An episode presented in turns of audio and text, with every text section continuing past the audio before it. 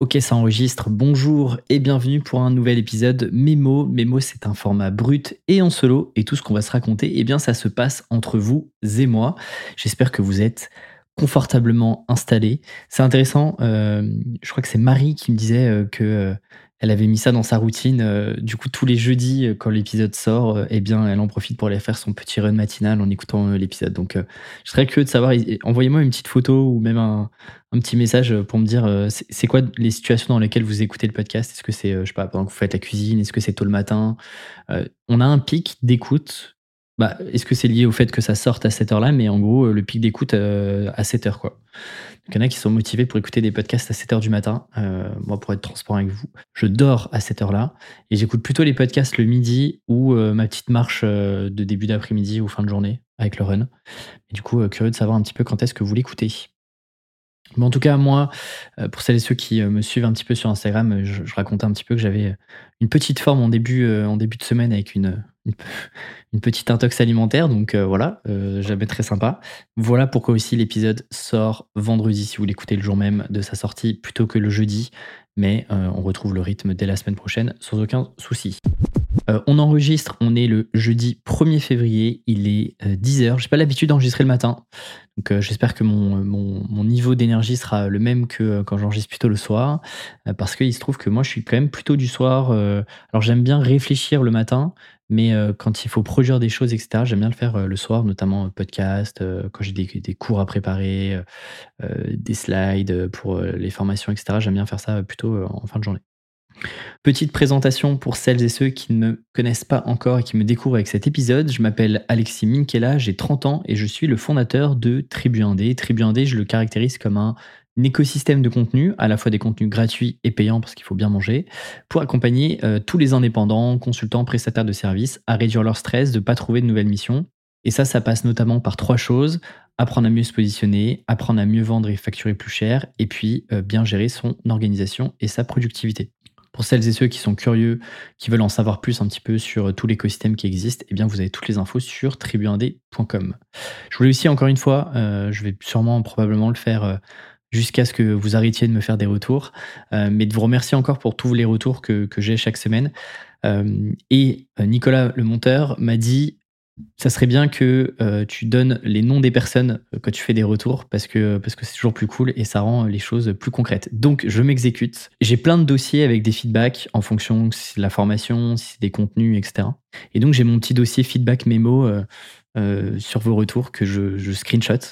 Donc donc voilà. Quand j'ai une petite baisse de motive, etc., euh, je vous cache pas que je réouvre parfois euh, ces, euh, eh ces différents dossiers pour aller, pour aller regarder et lire vos retours. Donc, j'ai pris trois retours plus ou moins récents. Manon, Manon qui me dit ça donne une forme de proximité et surtout d'honnêteté, je trouve, sans perdre en professionnalisme. Bravo en tout cas, je trouve que ça complète très bien le format duo. Maxime qui nous dit le nouveau format solo est hyper intéressant, ta transparence et les exemples que tu donnes sont vraiment hyper utiles.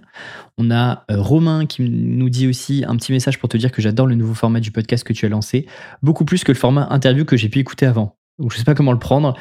C'est de la faute des invités, hein, c'est pas moi. Euh, non, plus sérieusement, merci beaucoup, euh, c'est cool. Et puis Apolline, Apolline qui me dit euh, Je viens de finir ton dernier épisode mémo que j'ai encore une fois adoré. Je trouve que tu te révèles encore plus dans ces formats. Et bah, je suis très, très, très content. Ça me fait plaisir, effectivement. C'est un format euh, que j'aime vraiment beaucoup, euh, que je suis très content. J'ai plein, plein d'idées de sujets. Euh, alors, je sais pas pourquoi, mais je commence à passer de plus en plus de temps à préparer les sujets. Euh, Est-ce que c'est une forme de pression ou pas? Je sais pas. Mais en tout cas, euh, moi, j'aime toujours. Euh, parfois, c'est concret, parfois, c'est plus inspirationnel, etc. Mais je me laisse aussi vaguer au gré de mes, de mes envies du moment, au moment de vous enregistrer ces petits épisodes. J'en profite aussi, n'oubliez pas, si ça fait un moment que vous écoutez les épisodes du podcast, pensez à le noter, euh, ça vous coûte rien, c'est toujours sympa. Les notes augmentent notamment sur Spotify, mais, euh, c'est assez lent. On prend euh, une dizaine de notes par, semaine, je trouve que c'est pas assez par rapport au nombre de personnes qui écoutent le podcast. Donc, si vous pouvez faire ce petit effort, c'est toujours cool. Et idem sur, sur Apple Podcast, c'est toujours très sympa. Encore une fois, petit appel sur SpeakPipe, euh, qui est un outil euh, complètement gratuit euh, sur lequel vous n'avez pas besoin de, laisser d'email ou quoi que ce soit. Mais vous pouvez me laisser un petit vocal. Ça peut être un feedback, rebondir sur un mémo, une question, une ressource à partager. Il y a déjà quelques vocaux. Là, on doit être à pareil. Ça n'a pas beaucoup augmenté. On a dû en prendre peut-être deux depuis le dernier, le dernier mémo. Donc, c'est un peu timide. Je sais que vous êtes beaucoup à me faire des retours aussi en, à l'écrit parce que, euh, parce que les vocaux, c'est pas votre, euh, votre cam, donc c'est pas grave. Moi, le but du jeu, c'est d'avoir le plus de feedback, soit des vocaux, des vidéos, des contenus écrits, peu importe. Mais euh, si en tout cas vous avez envie de, me laisser un vocal, vous pouvez le faire sur SpeakPipe. Et encore une fois, je le dis à chaque fois, mais ça vous permet d'être à vie dans mon journal de quête personnel business. Au programme aujourd'hui, de quoi est-ce qu'on va parler? Euh, bah, Comme d'hab, euh, dans les coulisses de Tribu 1D, euh, je vais vous partager un peu les derniers, hein, trucs qui s'est passé cette semaine, avec notamment une réflexion un peu sur, ma stratégie de contenu. Donc je me dis que ça peut vous intéresser. Et ensuite, j'ai trois sujets mémo de la semaine. Le premier, c'est parce qu'en fait, j'ai écrit un contenu là-dessus, qui traînait un peu et, que j'ai décidé de sortir sur comment est-ce qu'on peut s'inspirer de Lego pour son business solo. Il y a plein plein de trucs à aller chercher, mais j'en ai sélectionné euh, trois euh, pour tester le format, euh, notamment sur LinkedIn. Et puis, et puis du coup, je vais pouvoir le développer aussi dans, ce, dans cet épisode-là. pour ceux qui me connaissent depuis longtemps, vous savez que je suis un très très très grand fan de Lego et un acheteur un peu compulsif. Voilà, je vous en parlerai au moment du mémo. la deuxième, alors le nom, je l'ai volontairement emprunté à un ami qui s'appelle Rémi Rivas, qui est une belle inspiration pour moi, qui m'avait dit un jour Select like a disco club. Et donc, on va parler de sélection, etc. Et, je vais vous donner mon point de vue là-dessus. Et ensuite, on terminera sur euh, les basiques de la vente. Euh, parce qu'on en fait tout un plat euh, là-dessus. On se dit, tout, le monde se dit, ouais, je suis pas un bon vendeur, machin. L'idée, c'est de vous remettre un peu les bases pour vous aider à passer à l'action là-dessus. Et puis, on terminera par une seule reco, mais parce que j'ai pas mal de trucs à dire sur une docu-série que j'ai regardée qui s'appelle Merci Internet, qui est euh, l'histoire de, Squeezie. Et je vais vous partager un peu, moi, ce que j'en retiens euh, d'un point de vue réflexion et surtout business. Euh, ça m'a vraiment marqué. voilà, je vous en parlerai parce que je suis passé par tous les états émotionnels avec cette série. Donc voilà, je me suis dit, c'est cool de le graver dans un épisode de podcast. Et bien, sans plus tarder, je vous propose de passer sur les coulisses.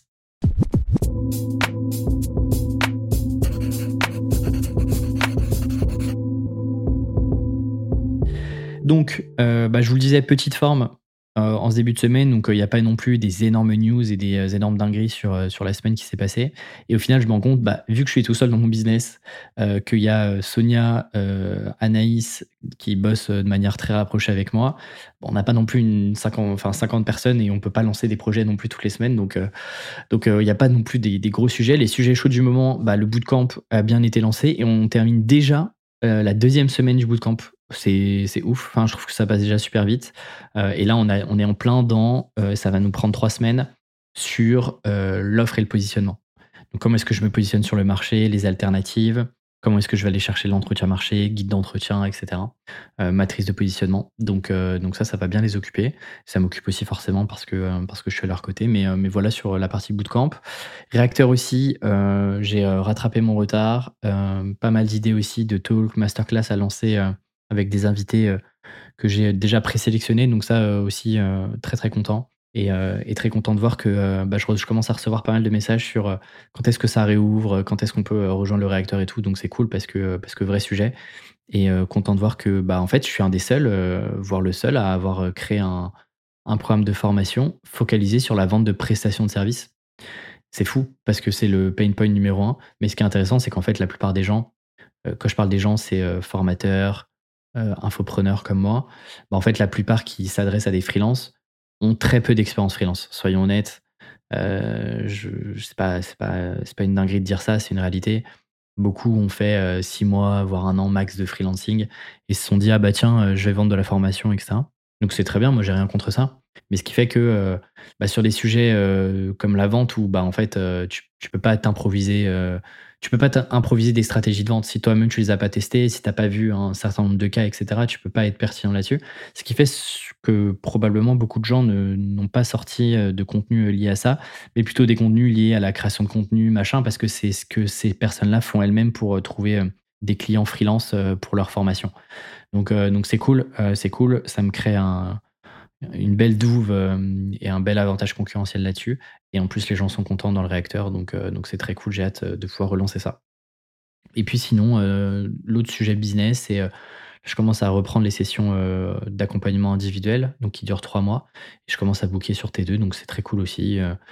j'ai deux, trois bons profils dans le pipe, donc, donc ça c'est chouette. Si certains veulent qu'on échange là-dessus, c'est réservé plutôt à des freelances qui sont bien avancés. Donc un freelance bien avancé, selon moi, c'est un freelance qui flirte déjà avec les limites de chiffre d'affaires d'auto-entreprise, donc entre 70 et puis 120 000 euros de CA, plafond de verre, et qui veut aller travailler des sujets plus, plus deep. Ça peut être scale, aller chercher du collectif, s'entourer de de prestataires, déléguer, aller chercher plutôt une vision média, etc. Donc voilà, qui sont des sujets un peu plus, un peu plus avancés que, que le bootcamp ou le réacteur, qui sont les autres produits que je propose.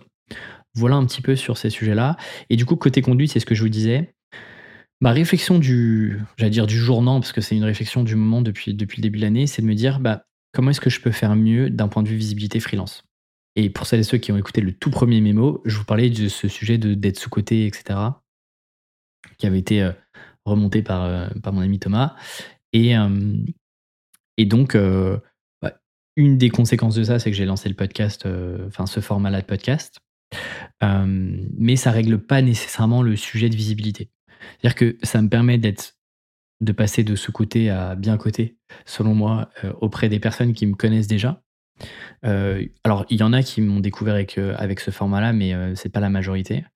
mais ça règle pas non plus le problème de visibilité parce que la réalité, c'est que le podcast, comme en fait aujourd'hui, je mets beaucoup d'efforts sur le podcast et notamment la newsletter, qui sont en fait des réseaux plus ou moins fermés.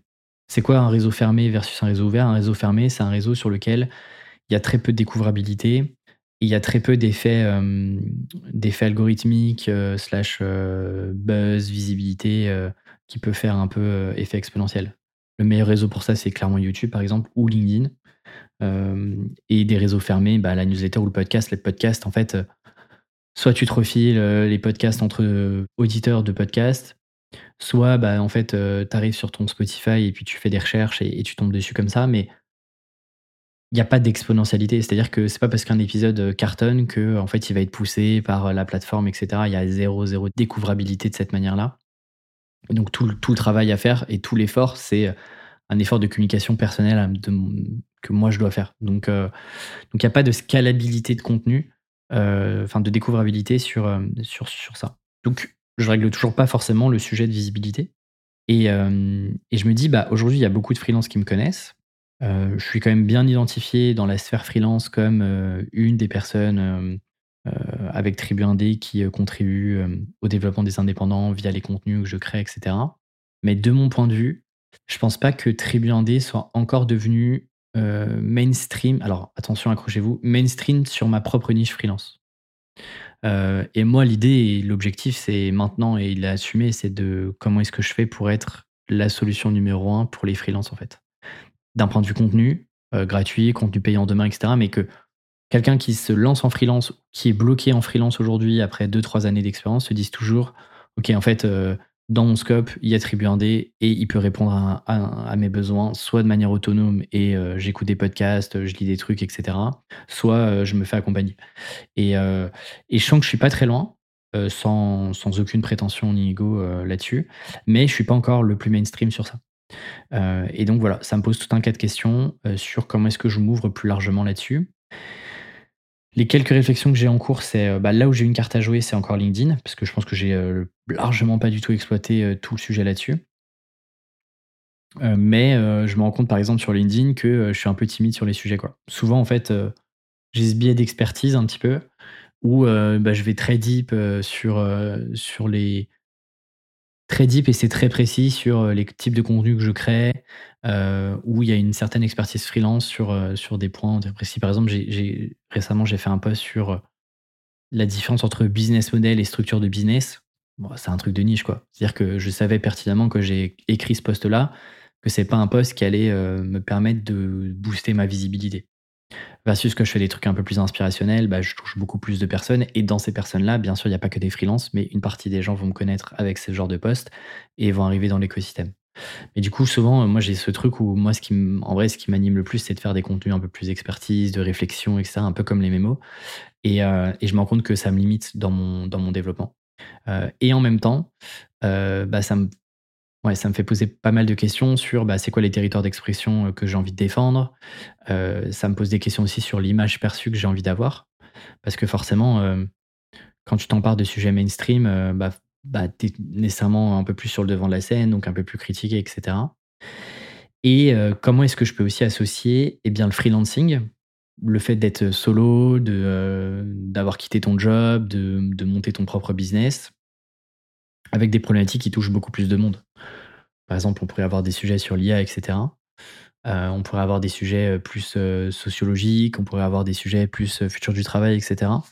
Mais en gros, il faut que je trouve le l'angle qui est intéressant et c'est encore en réflexion. J'ai pas pas encore de réponse, toute faite, à partager. Mais je trouve qu'un bon exemple, par exemple, c'est ce qu'avait réussi à faire, Nina, il y a quoi? Il y a 2 ans, Nina Ramen, qui est bien connue maintenant sur LinkedIn, mais qui à un moment donné s'est dit: «Bah, comment est-ce que je peux associer ma compétence qui est le copywriting à quelque chose de plus mainstream?» et donc elle, elle a décidé, parce que c'est un truc viscéral pour elle, d'aller chercher d'abord des sujets féministes, puis ensuite, emp empowerment, de la femme et cetera et donc en fait, bah, c'est des sujets qui touchent tout le monde, qui touchent déjà au moins 50% de la population, même si ça devrait toucher 100% de la population, heu, messieurs, heu, mais heu, bah, tu touches forcément, plein, plein de personnes et que tu sois intéressé ou pas par le copywriting, heu, bah, en fait, heu, si tu une femme, ça va forcément te parler. Et donc dans le lot, heu et bien, il y a un petit pourcentage de personnes qui sont intéressées effectivement par ces sujets de copywriting, qui sont en plus, heu, indépendantes ou à leur compte ou directrices de PME qui est une cible que Nina attaque pas mal. Et donc ça marche comme ça, quoi. Donc voilà, ça fait partie des des territoires voilà, je me pose pas mal de questions sur moi, mes territoires d'expression. Et en même temps, j'ai pas envie de tomber dans cette caricature-là qui est, «OK, tu es un salarié, tu es un énorme tocard, heu, le système d'entreprise, il est, heu, il est complètement fucked up, heu, c'est nul et cetera». Parce qu'en faisant ça, c'est évident que ça va faire du buzz. C'est comme parler des sujets d'argent, c'est évident que c'est le moyen le plus facile en vrai, vraiment, c'est un moyen simple, de de faire beaucoup de bruit, facilement et la preuve, c'est que dès que je parle de TJM et cetera, c'est des posts qui font, qui font, heu, 200-300 likes facilement. Mais en même temps, si je fais trop ça, je risque de selon moi, je risque de tomber dans une caricature, heu, avec, heu, ce discours un peu infopreneur, avec lequel moi je suis moins à l'aise. Ça veut pas dire que c'est pas un bon discours, mais juste moi, c'est pas forcément, heu, avec ça que je suis plus à l'aise. Donc voilà, c'est toujours avec parcimonie comment est-ce que je parle d'argent, mais sans en faire un cheval de bataille pour moi. Voilà et donc sur LinkedIn, il y a ce sujet-là et puis le dernier sujet, c'est, bah, j'en avais parlé, c'était le sujet YouTube que je voulais lancer en 2023 et que j'ai, j'ai pas du tout abordé et d'ailleurs, c'est marrant parce que j'en parlais dans mon bilan, du coup, d'un des épisodes qui est sorti début janvier et suite à ça, j'ai eu 2 rendez-vous de d'auditeurs du podcast qui, heu, sont des personnes qui bossent, heu, soit sur des scripts, heu, soit sur de la stratégie YouTube, sur des miniatures et cetera. Donc les gens de l'ombre, les auditeurs de l'ombre, je vois que vous êtes vous perdez pas une miette, quand ça, peut parler business, mais en tout cas, vachement intéressant. J'ai appris plein de trucs, ça me questionne pas mal sur sur pas mal de choses donc pareil, je vous tiendrai au courant de mes réflexions là-dessus et de de comment est-ce que je vois le truc, quoi. Donc donc voilà, heu et cette réflexion-là, elle vient aussi de je vous en parlerai tout à l'heure, mais sur, heu, sur le documentaire de Squeezie, heu, enfin la série documentaire sur, de Squeezie qui s'appelle «Merci internet». Ce qui est intéressant, c'est que Squeezie parle très, très bien à sa communauté avec, ses contenus, quasi, hebdomadaires et son documentaire, selon moi, en tout cas, il a pas nécessairement l'objectif de parler à des gens qui le suivent déjà. Pour moi, l'objectif, peut-être inconscient, c'est de parler à tous les parents, les gens qui gravitent, qui ont déjà vite fait entendu parler de Squeezie, mais qui se disent: «Mais c'est qui ce gars, heu? Ouais, il fait des vidéos il joue aux jeux vidéo» et donc heu, c'est intéressant parce que, heu, l'objectif de ce documentaire-là, c'était de que les gens voient ce phénomène et que qu'ils comprennent ce qui est en train de se passer, en fait. Et qu'ils comprennent le soulèvement qu'a eu les créateurs d'internet à l'échelle globale et à l'échelle, déjà France et puis, heu et puis monde et donc heu, donc voilà, c'est intéressant, ça me faisait questionner, heu, sur ça aussi parce que, heu, la petite sphère freelance commence à me connaître. Comment est-ce que maintenant j'intéresse des gens qui regardent de près ou de loin, mais en tout cas qui voient un peu le freelancing sans vraiment comprendre le truc et qui un jour, probablement, vont tomber, là-dedans, vont consommer du freelancing comme, les parents, de tous les abonnés de Squeezie qui, à un moment ou un autre se retrouvent sur YouTube. Donc voilà, voilà un petit peu, sur, ma ma réflexion, j'ai pas de j'ai pas de leçons à vous partager là-dessus, heu, mais si ça peut vous faire réfléchir et si certains veulent en discuter avec moi, heu, moi je suis vachement preneur de qu'est-ce qui vous intéresse dans mon contenu, par quoi est-ce que vous êtes arrivé sur Tribu Indé? Est-ce que c'est du bouche à oreille? Est-ce que, c'est de la recherche, particulière et cetera? Moi, je suis super chaud toujours de discuter avec vous et d'ailleurs, c'est marrant parce que souvent on reçoit des emails, je dis «on» parce que maintenant on est plusieurs à avoir accès à certains emails, mais certains d'entre vous, pensent qu'il y a une énorme équipe derrière et donc c'est, toujours, l'équipe, «Hello l'équipe, j'espère qu'Alexis lira ça» et cetera. Sachez que je réponds vraiment à tous les emails, quoi. donc donc et ça surprend toujours les gens. après, 4 ans sur Tribu Indé, je réponds encore à tous les emails et c'est un truc que, un j'aime bien faire, même si ça me prend du temps et deux ça me permet de prendre pas mal d'informations marché et ça a pas pas la même saveur quand c'est, quelqu'un qui répond et qui te fait un débrief sur voilà, les les sujets qui ont été, répondus, cette semaine, voilà, et sinon, euh, bah, côté sport, euh, qui fait partie de un de mes objectifs 90 jours, voire annuel, euh, on continue. Je continue, sport, notamment course. Là, je réfléchis à prendre, un coach sportif, même si je déteste les salles de sport. Je sais jamais quoi faire, j'ai l'impression de de pas être, de pas être, à ma place et dans mon monde. donc peut-être je me dis prendre quelqu'un, qui me dit, quoi faire sans trop me poser de questions, ça peut être un bon truc. voilà un petit peu, là-dessus et je vous parlerai parce que je suis allé, Bref, je suis allé euh, me promener euh, hier et je suis passé dans une boutique de, un peu spécialisée sport, truc dans lesquels je vais jamais. Et euh, j'ai fait une sorte de fitting chaussures. Je vous en parlerai parce que peut-être que ça peut être marrant. je suis sûr qu'il y a des parallèles à faire avec, avec nos business de prestation de services. Mais je trouvais ça marrant de faire un fitting de chaussures. Donc, je sors d'internet et, et, des blogs et des reviews et des commentaires YouTube pour aller voir des vrais experts qui s'y connaissent un peu en sport comme un client pourrait le faire avec des freelances plutôt que de regarder que du contenu gratuit euh, à droite et à gauche. Mais bref, je vous en parlerai euh, si je suis convaincu de ça. Euh, et bien, ce que je vous propose, c'est de passer au mémo de la semaine.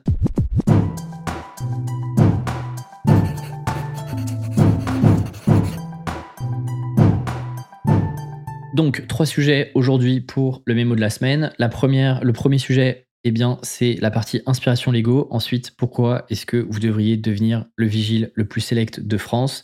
Et ensuite, on va parler rapidement de vente et pourquoi ça n'a rien de compliqué.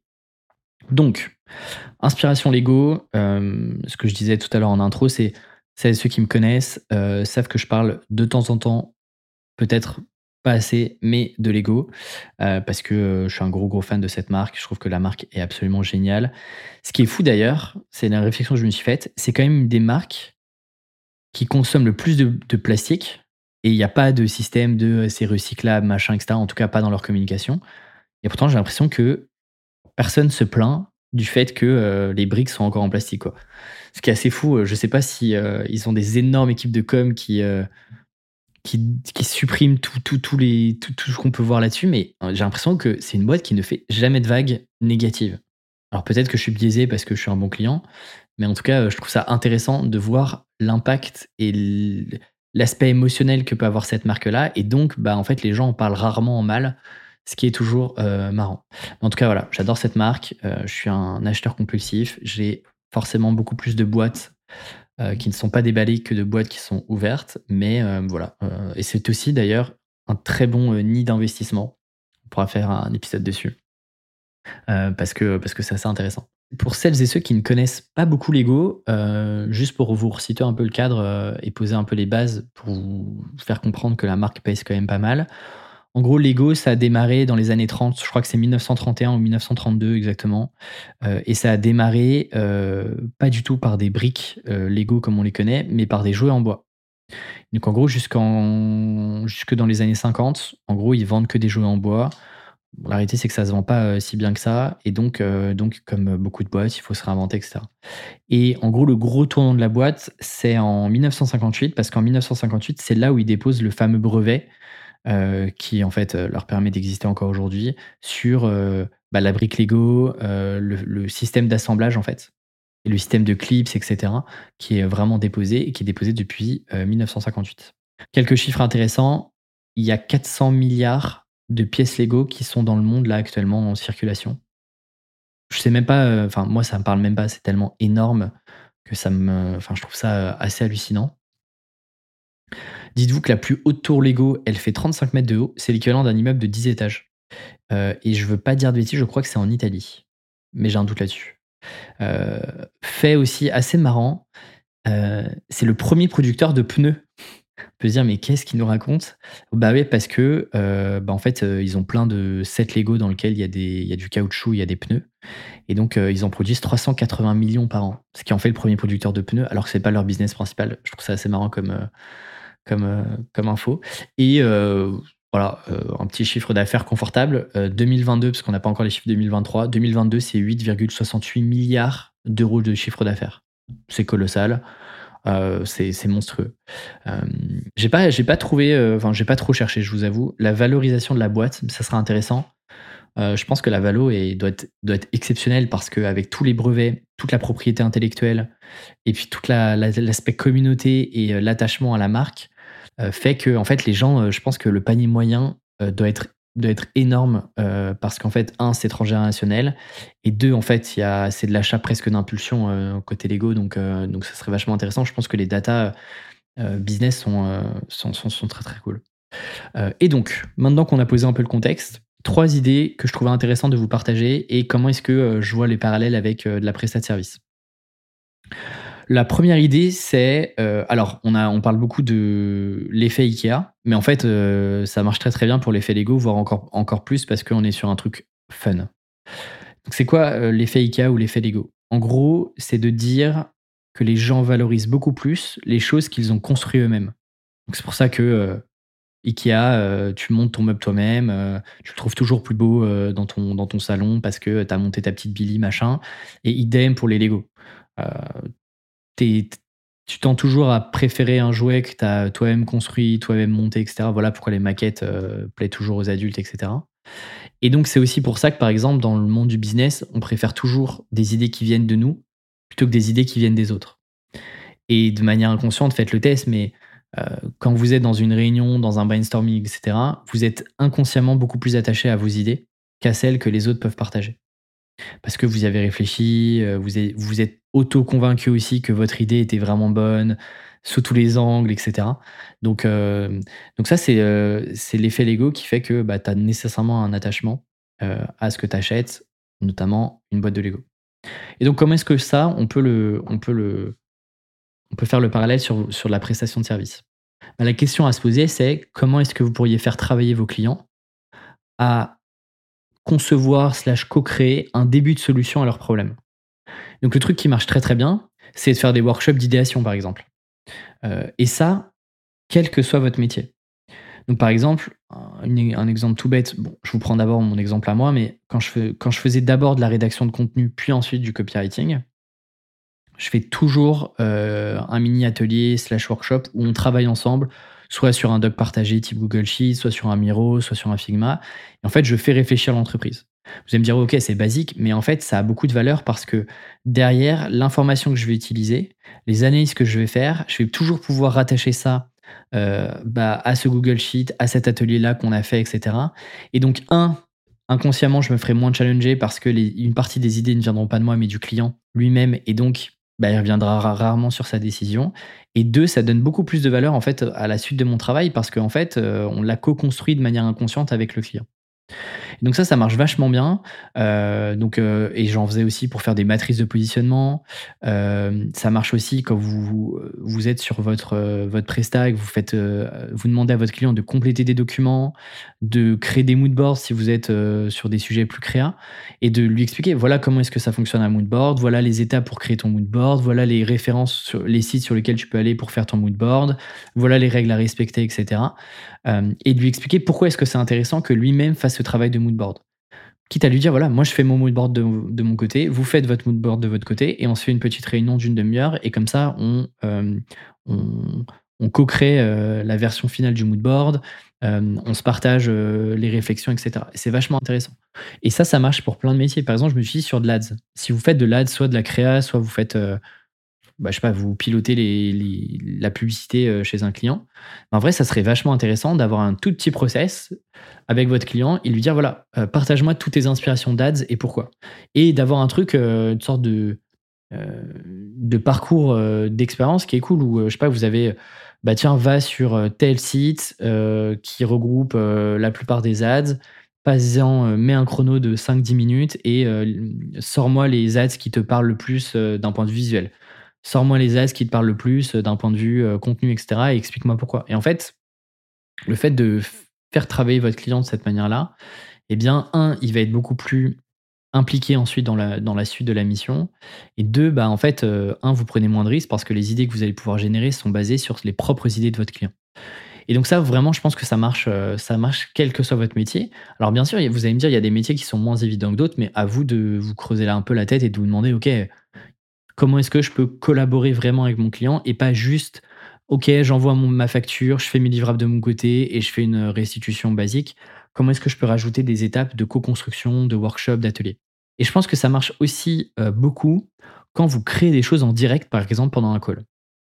Euh, et je vous prends un exemple euh, très concret parce que moi, ça a été mon cas euh, sur certains prestats slash partenaires avec qui je bosse. Je pense à Damien. Damien, Damien c'est la personne qui bosse beaucoup sur tout ce que vous pouvez trouver sur le site internet, donc d'un point de vue soit intégration, soit web design, etc. Et donc parfois, on se fait une session et on corrige des choses en direct, on fait des tests en direct sur le site, etc.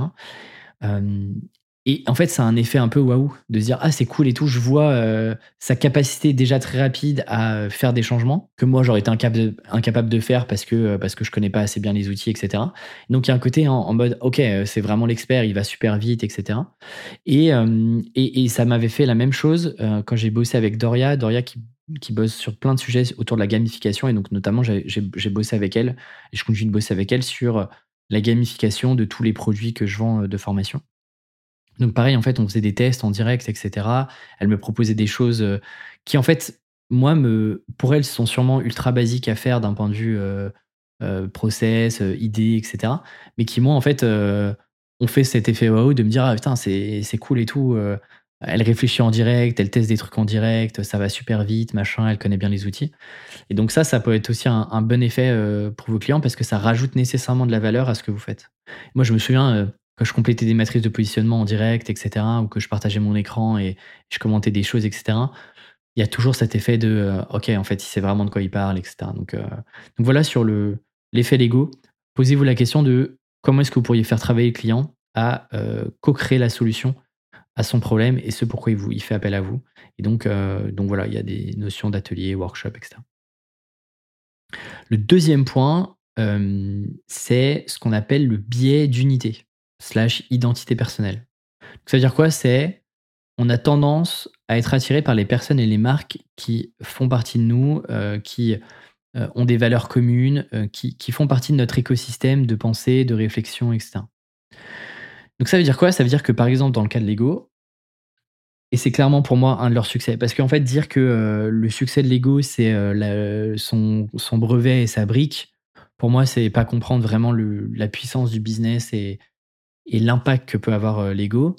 Pour moi, ce qui a, ce qui a permis de, développer x10 la marque euh, et, la faire perdurer dans le temps, c'est toute la partie partenariat stratégique qu'ils ont, qu'ils ont lancé avec des marques qui sont bien connues et surtout appréciées du grand public. Et clairement, c'est ce qui a fait le, le succès de Lego aujourd'hui. Donc, je pense à Harry Potter. Et donc là, tu vas toucher une communauté, euh, les Potterhead. Je crois que c'est les Potterhead. Non, j'ai un doute enfin bref, la communauté des, gens qui adorent Harry Potter, euh, qui est une super communauté, il y a une, un attachement à la marque, etc. Et donc, quand tu es un fan d'Harry Potter, que tu sois fan ou pas de Lego, tu as envie d'avoir ton petit set Lego euh, de Poudlard, euh, de Gryffondor, machin.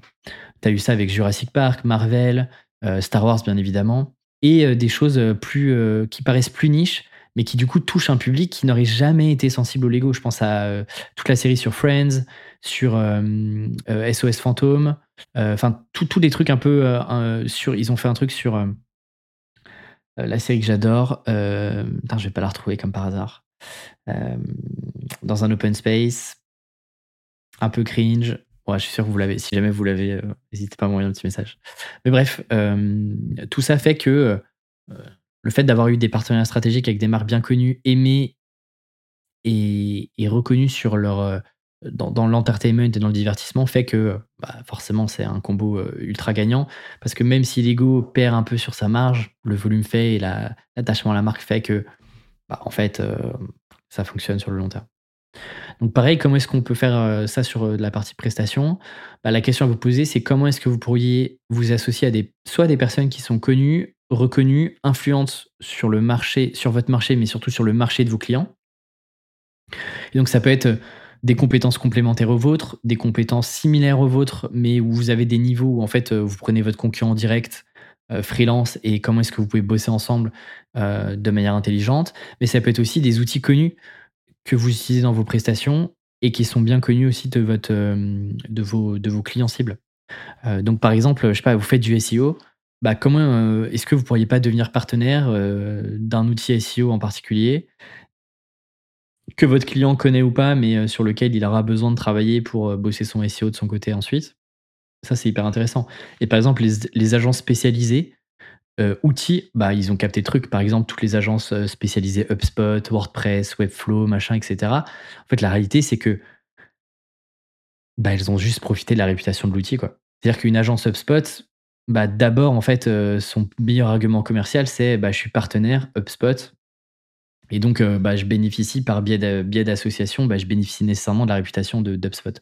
Donc ça, ça peut être vachement intéressant sur vos, sur vos thématiques. Comment est-ce que vous pourriez nouer des partenariats? Et et je pense que c'est pas si compliqué que ça d'aller d'aller contacter des outils, des produits, etc. et dire voilà comment est-ce qu'on peut bosser de manière intelligente? Est-ce que je peux comment est-ce que je peux pousser votre produit? Comment est-ce que je peux être inclus dans le, dans le petit groupe de développement, etc. Je pense qu'il y a un truc à aller chercher. Et ensuite, il y a la partie Presta euh, slash euh, s'associer à des personnes. Donc ça peut être, encore une fois, des personnes qui font la même chose que vous ou qui ont des compétences euh, complémentaires. Moi, j'aime bien dire que chasser en meute, c'est toujours plus intéressant. et ça veut aussi dire, donc ça veut dire quoi? Ça veut dire concevoir des offres de services communes. Ça veut dire se partager votre pipe commercial, votre pipe client et vous renvoyer la balle le plus souvent possible euh, dans un premier temps de manière copain-copain, et puis après avoir des systèmes de récurrence, de, l'apport d'affaires, peu importe.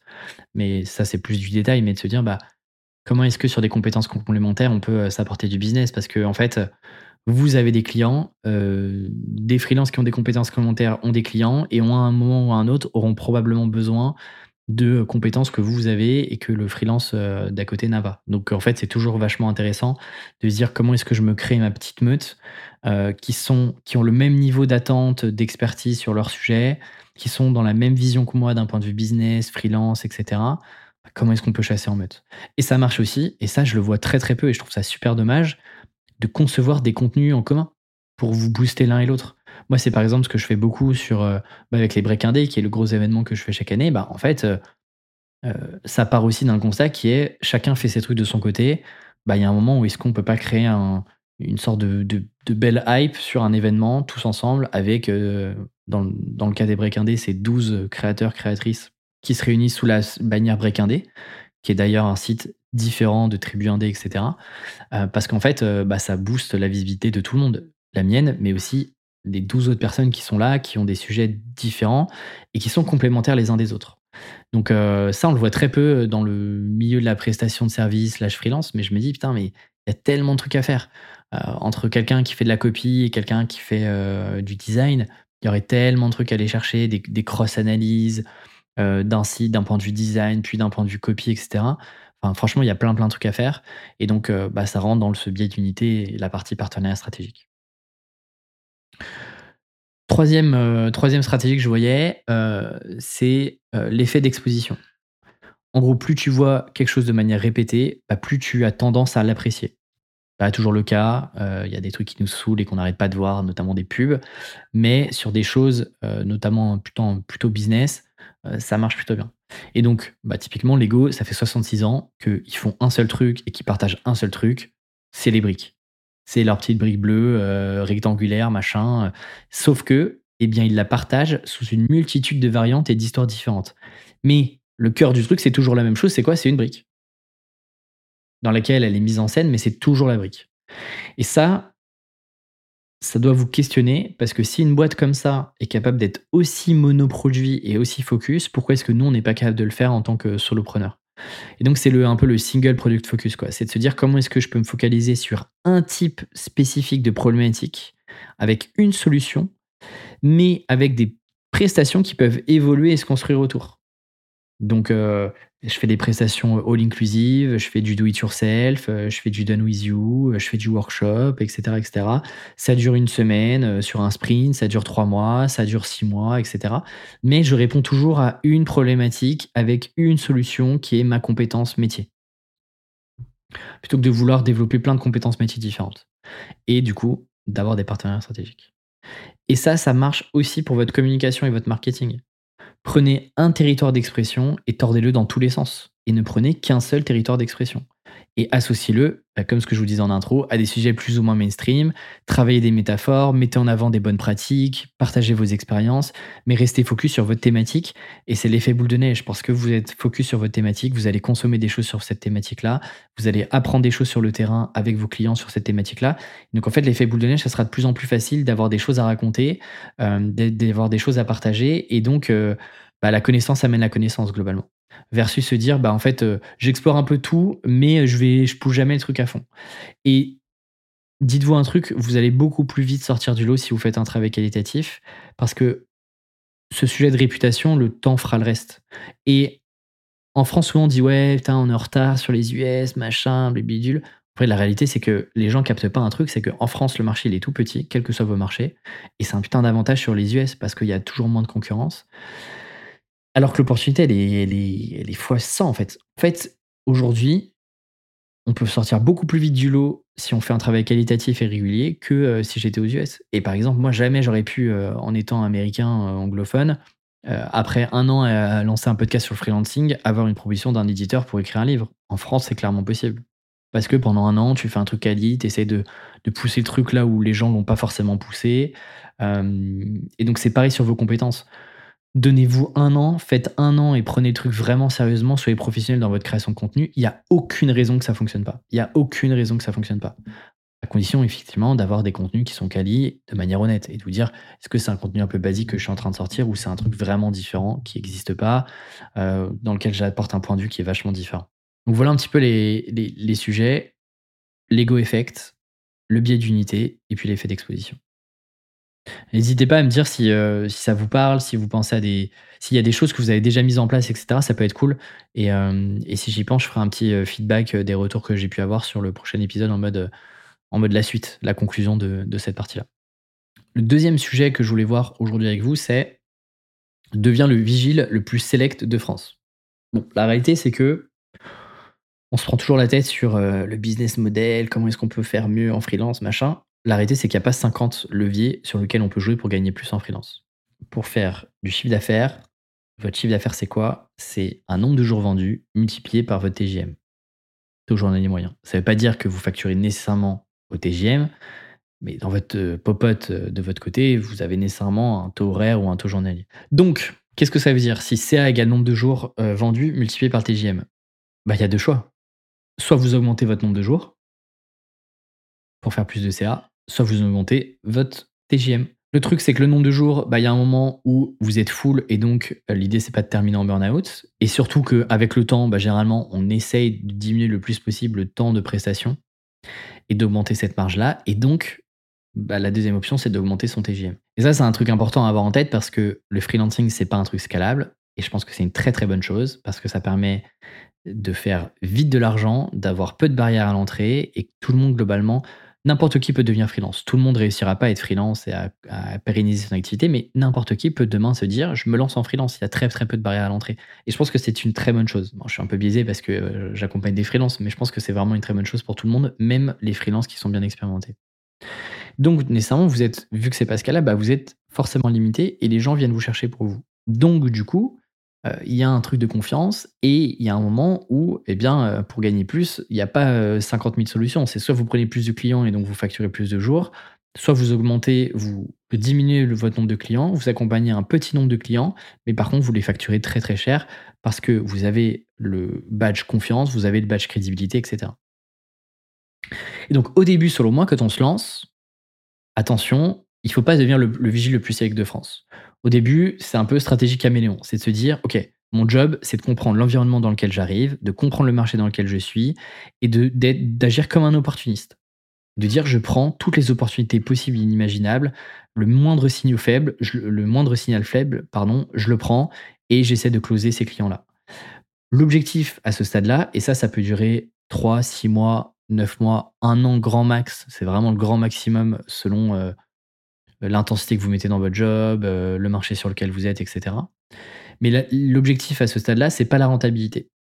C'est-à-dire que c'est intéressant à, regarder, mais vous essayez pas d'optimiser le plus possible vos missions, euh, la renta, machin, etc. Le job, c'est de prendre le plus d'informations possible et de confiance dans les missions. Prendre le plus d'informations sur votre marché, comment est structuré le marché, quelles sont les alternatives, qui sont les gros acteurs, les plus gros, les plus petits acteurs, qui sont, quelles sont les tendances du marché, etc. Machin. Prendre confiance parce que vous avez accompagné, vous avez fait beaucoup de volume sur l'émission et donc vous avez des choses ensuite à raconter, vous avez une histoire à raconter avec cette stratégie-là, nécessairement, vous n'aurez pas toujours les meilleurs clients. Mais moi, selon moi, ma, théorie, c'est que c'est pas pas le plus important quand on démarre. Je pense que euh, jouer à la princesse au démarrage, c'est pas le pas le, bon mood. Même si vous avez plein d'expérience euh, en salarié, machin, etc. C'est un autre game le freelancing. Et donc à ce stade-là, faut avoir faim et faut pas avoir peur, selon moi, d'aller sur des projets compliqués. Si déjà vous flippez au démarrage d'aller sur des projets compliqués, pour moi, en vrai, le freelancing c'est pas votre c'est pas votre délire parce que être consultant, c'est prendre nécessairement des risques à un moment ou à un autre. Et donc, une fois qu'on a passé cette, stratégie caméléon, l'idée, c'est de se dire, bah, maintenant, je passe à la phase 2 du plan, et donc là, je deviens select. Et donc, pour passer à la phase 2, qui est j'augmente mon DJM, euh, vous devez nécessairement être sélectif sur votre clientèle pour construire une cohérence entre chaque nouveau client. En gros, l'idée, c'est de se dire, est-ce que le nouveau client que vous allez prendre demain va vous permettre d'avancer dans votre compréhension euh, de votre métier, par exemple? Ou eh bien, est-ce que ce client-là, ce nouveau client, va me permettre de créer un nouveau, euh, use case différent du précédent, euh, qui peut-être le niveau d'après? Donc ça peut être, je sais pas, c'est un use case différent parce que bah, par rapport à la boîte précédente, c'est une taille de boîte différente, c'est un secteur un petit peu différent, c'est une maturité différente. Si par exemple, je sais pas, je, fais du SEO, bah, avant j'ai accompagné quelqu'un qui était très au démarrage sur la partie SEO. Demain, j'accompagne quelqu'un qui est sur euh, plutôt de l'optimisation du SEO.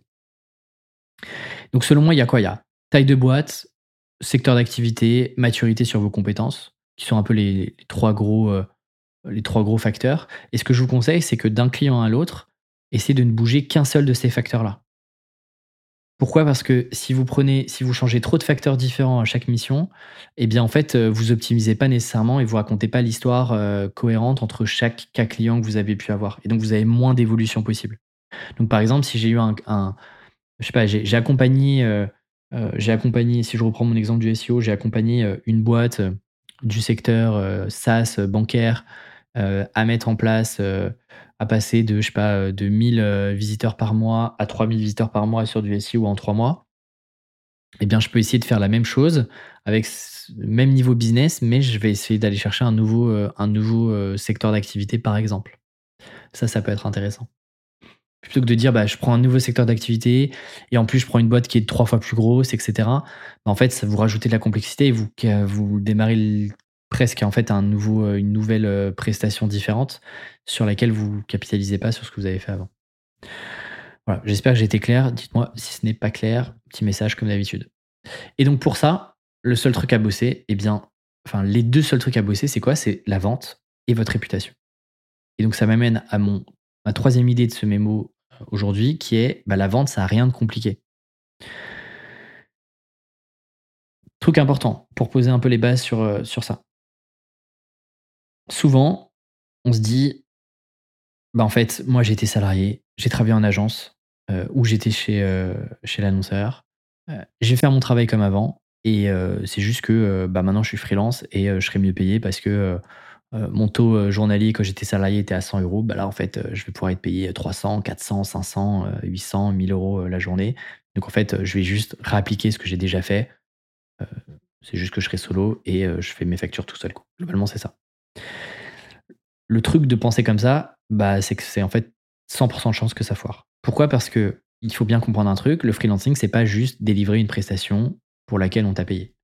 Le freelancing, c'est aussi de la vente et c'est presque plus de 50% de ton temps et, ton, et ta qualité première, c'est ça. En fait, un bon freelance, c'est pas nécessairement le plus expert, c'est quelqu'un qui est très très bon en vente. Et donc la vente, c'est un truc qui est indissociable du freelancing donc, si vous n'aimez pas vendre, si vous n'avez pas envie de vendre, la réalité, c'est que peut-être que le freelancing, c'est pas un truc pour vous. En tout cas, si vous n'avez pas la détermination de vous dire, OK, je suis pas bon en vente, mais j'ai envie de progresser parce que c'est un truc important, si vous le mettez sous le tapis à chaque fois, bah en vrai, euh, en fait, c'est qu'est-ce qui va se passer? Soit vous allez abandonner, parce que le chômage est passé, parce que vos fonds, votre, votre trésorerie s'est épuisée. Soit ce qui va se passer, c'est que eh bien, vous allez continuer d'être mal payé parce que vous allez passer par des intermédiaires, des agences, des plateformes, des agents de freelance, etc. Ce qui peut marcher. Mais dans ce cas-là, eh bien, on si on reprend sur le sujet d'avant, eh bien, on est moins sur la partie bah, j'optimise mon chiffre d'affaires parce que j'augmente mon TGM, parce que vous allez être capé, parce que votre réputation, vous n'allez pas pouvoir la faire parce que vous passez qu'avec des intermédiaires. Et puis, bah, la vente, bah, vous n'avez aucun moyen de contrôle parce que vous passez que par des intermédiaires qui euh, vous disent, bah, en fait, c'est ce prix-là ou pas. Et sinon, en fait, il y a 10 euh, freelances qui font la queue derrière toi pour euh, bosser avec nous. Donc, vous n'êtes pas beaucoup en contrôle sur comment la direction que vous prenez sur votre business. Et donc, quand je dis que la vente est indissociable du freelancing, ça veut dire quoi? Ça veut dire, vente, c'est quoi? C'est avoir des discussions authentiques, c'est être profondément intéressé par les gens et c'est de comprendre le mieux possible leurs problèmes. Et ça s'arrête là. En vrai, je pourrais m'arrêter là sur la partie vente. Le truc à avoir en tête aussi, c'est plus un problème coûte cher à une entreprise et donc parfois l'oblige à laisser de l'argent sur la table parce que euh, ils n'ont pas résolu ce sujet-là, ils n'ont pas pris en compte ce projet-là, et eh bien plus la solution coûtera cher aussi. Donc c'est un peu l'exemple du euh, serrurier ou du euh, vous êtes bloqué devant votre porte et vous avez absolument besoin de rentrer chez vous aujourd'hui et pas demain et euh, vous n'avez pas le temps d'aller chercher les clés qui sont euh, chez vos parents, chez vos amis, machin, bien vous faites appel à un serrurier qui va vous prendre très très cher pour un job qui est pas si compliqué que ça euh, et qui va lui prendre 10 minutes. Idem, vous êtes bloqué en panne sur l'autoroute, vous faites appel à un dépanneur, ça m'est jamais arrivé, je touche du bois, je pense que ça doit coûter un bras, quoi. surtout si vous n'avez pas d'assurance. Encore une fois, parce que bah, en fait, ça vous coûte cher et vous n'avez pas le time de rester bloqué sur l'autoroute, sur la bande d'arrêt d'urgence euh, euh, pendant, pendant toute une nuit. Quoi. Donc, ça, c'est aussi intéressant de vous dire, OK, sur mes compétences, quelles sont les entreprises pour qui mes compétences peuvent résoudre un problème qui leur coûte cher aujourd'hui? Et donc, euh, j'en sais rien, mais si je reprends mon exemple du SEO, bah en fait, pour certaines boîtes, le SEO est un vrai truc très très sur lequel elles doivent absolument bosser parce que c'est un canal sur leur marché, machin. Mais pour d'autres entreprises, en vrai, euh, c'est pas un sujet important. Et en fait, elles, elles valorisent pas forcément le SEO parce qu'il y a d'autres canaux, parce qu'il y a d'autres enjeux, etc. donc, pour ces entreprises-là, vous pourrez jamais facturer cher parce que c'est un nice to have, c'est un sujet cool à avoir, mais euh, c'est pas la grosse priorité. Donc, ça, c'est aussi un, sujet important pour vous sur le marché, c'est de vous dire quel est le marché qui va être le plus rentable pour moi et qui va avoir le besoin le plus pressant euh, sur les compétences que je suis en train de vendre. Donc globalement, ça veut dire quoi vendre? Ça veut dire aller à la rencontre des gens alors que vous n'avez rien à vendre au démarrage. C'est euh, être omniprésent dans ce marché-là, fréquenter leur univers, euh, tout connaître sur son marché. Euh, ça veut dire suivre les webinaires, suivre les conférences, être abonné aux newsletters de vos clients, être abonné aux newsletters des, enfin des, des influenceurs, des marques, des médias, des euh, contenus qui sont euh, suivis par vos clients. En gros, c'est de faire ce travail de l'ombre qui vous permet de vous dire, OK, en fait, je connais parfaitement le marché, je connais parfaitement les intentions de mes clients, je connais parfaitement leurs problématiques, je connais parfaitement leurs points de blocage.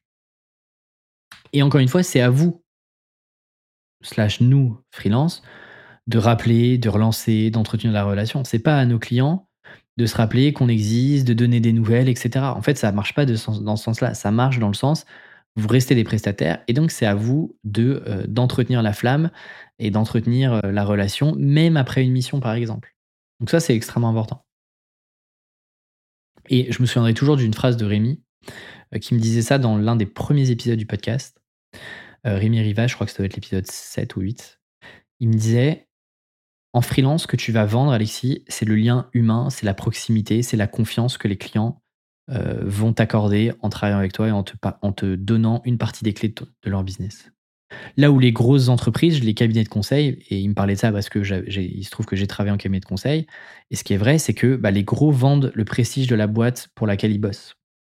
Euh, donc euh, voilà pourquoi un EY, un Wavestone, un KPMG, un Altran, peu importe, bah, en fait, facturent très très cher parce qu'ils vendent avant tout le prestige plus que l'expertise. Et de l'autre côté, les sous-traitants, ceux qui n'aiment pas vendre et qui euh, sont euh, dans l'ombre, etc., eux viennent, facturent peu cher parce qu'ils font déjà un boulot euh, processé et sur lequel ils n'ont pas beaucoup de marge de manœuvre. Et donc pour terminer là-dessus, si je peux vous donner un truc un peu plus concret, dites-vous qu'un cycle de vente, selon moi, c'est cinq étapes, pas plus. Première étape, c'est de dépasser le statut d'inconnu. Et donc, c'est comment est-ce que je suis capable tous les jours d'ouvrir des discussions avec des nouvelles personnes, qu'elles soient des prospects potentiels ou pas, mais avec des personnes qui gravitent dans le marché que j'ai envie d'adresser. Le deuxième point, eh bien, c'est de nourrir ces, ces échanges-là dans le temps, et ça peut prendre beaucoup de temps. L'idée, c'est que à chaque nouvel échange, vous êtes là pour augmenter votre niveau de confiance, en savoir plus sur vos clients. Et souvent, et moi ça m'est arrivé, des échanges que j'ai pu avoir à un instant T m'a amené un client 6 mois, 12 mois après en fait. Donc c'est extrêmement important de soigner toutes vos interactions, de leur envoyer des contenus qui ne sont pas nécessairement des contenus que vous avez produits, mais euh, lui partager votre veille, vos retours d'expérience, sans rien attendre en retour, sans rien vouloir pitcher nécessairement directement là-dessus. C'est extrêmement important. Lui dire, bah voilà et tout, j'ai pensé à toi, j'ai vu ça sur LinkedIn, euh, tiens, euh, j'ai vu cet article-là, je pense que ça pourrait t'intéresser, je trouve que leur retour d'expérience est cool, et je me suis dit, il y a des parallèles évidents avec ta boîte, etc. Voilà, fin de l'histoire. Vous n'êtes pas en train de me dire, et d'ailleurs, est-ce que tu es intéressé là-dessus? Toujours continuer de l'alimenter pour qu'il continue de penser à vous. Et ensuite, on arrive sur la troisième phase qui est, bah, on identifie un chantier commun. Et ça, ça ne vient que de votre client. C'est votre client qui vous donne le go de OK, j'ai envie d'aller plus loin dans la discussion et j'ai envie qu'on creuse un petit peu mon sujet pour voir si tu peux m'accompagner.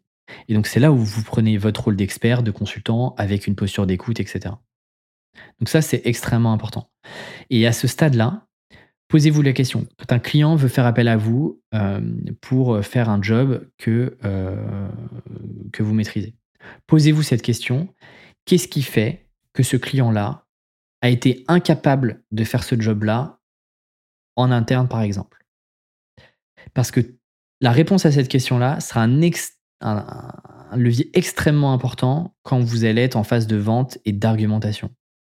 Donc, essayez de creuser cette question-là, potentiellement avec le client, dire, OK, qu'est-ce qui fait qu'aujourd'hui, vous avez euh, euh, pas réussi à euh, tacler le sujet de votre côté, avec une agence, avec d'autres prestataires, etc. Qu'est-ce qui a bloqué? Parce que ça vous permet aussi de vous dire, est-ce que je suis la bonne personne par rapport à ce qu'il est en train de me raconter? Est-ce que finalement, je suis vraiment la bonne personne avec les clés de compréhension et les clés de langage nécessaires pour pouvoir l'accompagner? Et enfin, une fois qu'on a identifié le chantier commun, quatrième phase, on diagnostique et on propose la solution. Et donc, c'est à ce moment-là que euh, on attaque sur la partie vente vraiment pure, euh, comme on en a en tête, qui est euh, je balance mes arguments, j'essaie de convaincre le client, etc. Et diagnostiquer, ça veut dire quoi? Ça veut dire mettre des mots et des chiffres sur l'état actuel des choses et de son business. donc ça, c'est extrêmement important parce que ça permet de faire comprendre au client sa, situation à date. Et ça sera surtout plus facile de lui montrer bah, comment aujourd'hui votre situation, elle est à 1. Et ça, Parfois, le client n'en a pas nécessairement conscience et donc c'est à vous de poser les bonnes questions pour établir un diagnostic à date. Voilà ce qui se passe sur cette compétence-là, sur votre problématique. Et de vous dire, OK, bah, grâce à moi, vous avez passé de 1 à 3 et voilà comment est-ce que ça va se passer. N'oubliez pas, votre job de consultant, c'est aussi de prendre des risques, c'est de s'engager sur des résultats raisonnables à atteindre parce que vous avez l'expérience pour le faire. Encore une fois, dans la logique où vous êtes le vigile le plus select de France.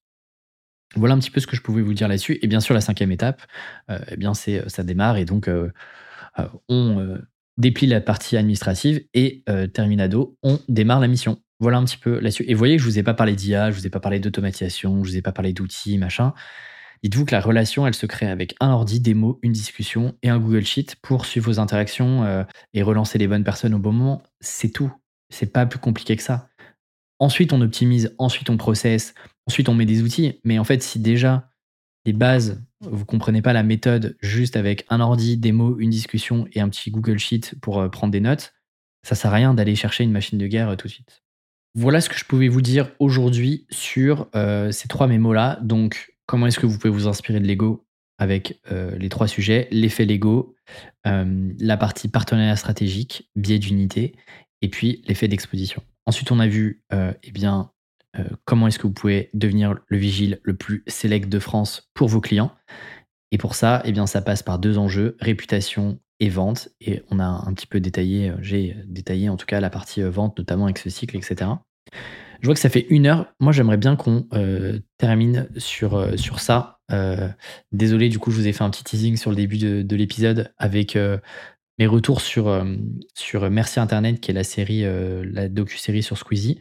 Mais ce que je vous propose, c'est que bah, je vous laisse ça pour la, prochaine fois. Et à la limite, j'en ferai même un mémo, j'en ferai même l'épisode central parce que, parce que je pense que ça peut être intéressant. Et comme ça, on tient un peu sur l'heure pour pas non plus faire des épisodes de podcast mémo de deux heures. parce que je pense que j'ai pas mal de trucs à dire qui peuvent être intéressants pour tout le monde sur, sur Merci Internet. Donc, ce que je vous propose, c'est qu'on voit ça la prochaine fois. Vous avez déjà pas mal de choses sur lesquelles vous pouvez réfléchir grâce à, cet épisode-là, parce qu'on est arrivé au bout de cet épisode. Encore une fois, hein, vraiment, j'espère que ça vous a donné matière à réflexion. Euh, vraiment, je suis encore une fois preneur à fond, à fond, à fond, à fond de vos retours.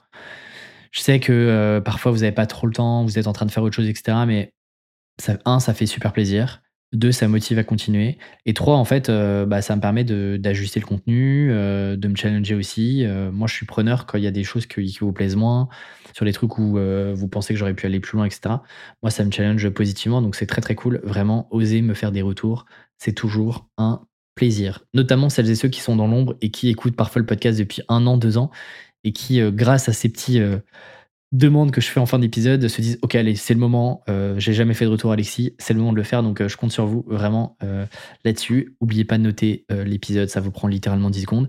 Et le meilleur truc que vous, pouvez faire encore une fois c'est vraiment de bah, partager l'épisode. Si l'épisode vous a plu vous avez dit tiens j'en ai retenu au moins un truc bah si vous pouvez l'envoyer sur sur WhatsApp ou, ou dans vos conversations à un pote freelance ou quelqu'un qui a envie de se lancer bah franchement, c'est le meilleur cadeau que vous pouvez me faire. C'est la meilleure manière de développer euh, le bouche-oreille du podcast parce que en fait, c'est beaucoup comme ça. Le podcast, c'est un média euh, de réputation pour le coup. Euh, on a souvent peur d'aller sur, sur un nouveau podcast sans avoir eu de recommandation. Donc, si chacun et chacune de vous l'envoie à une personne, bah en vrai, le podcast fait, fait x10 en termes d'écoute et ça serait génial. Donc, donc, je compte sur vous. Merci, merci, merci à vous. Merci d'avoir été là jusqu'au bout pour celles et ceux qui sont encore là. C'est tout pour moi, c'est tout pour aujourd'hui. Je vous dis à la semaine prochaine pour un nouvel épisode. Ciao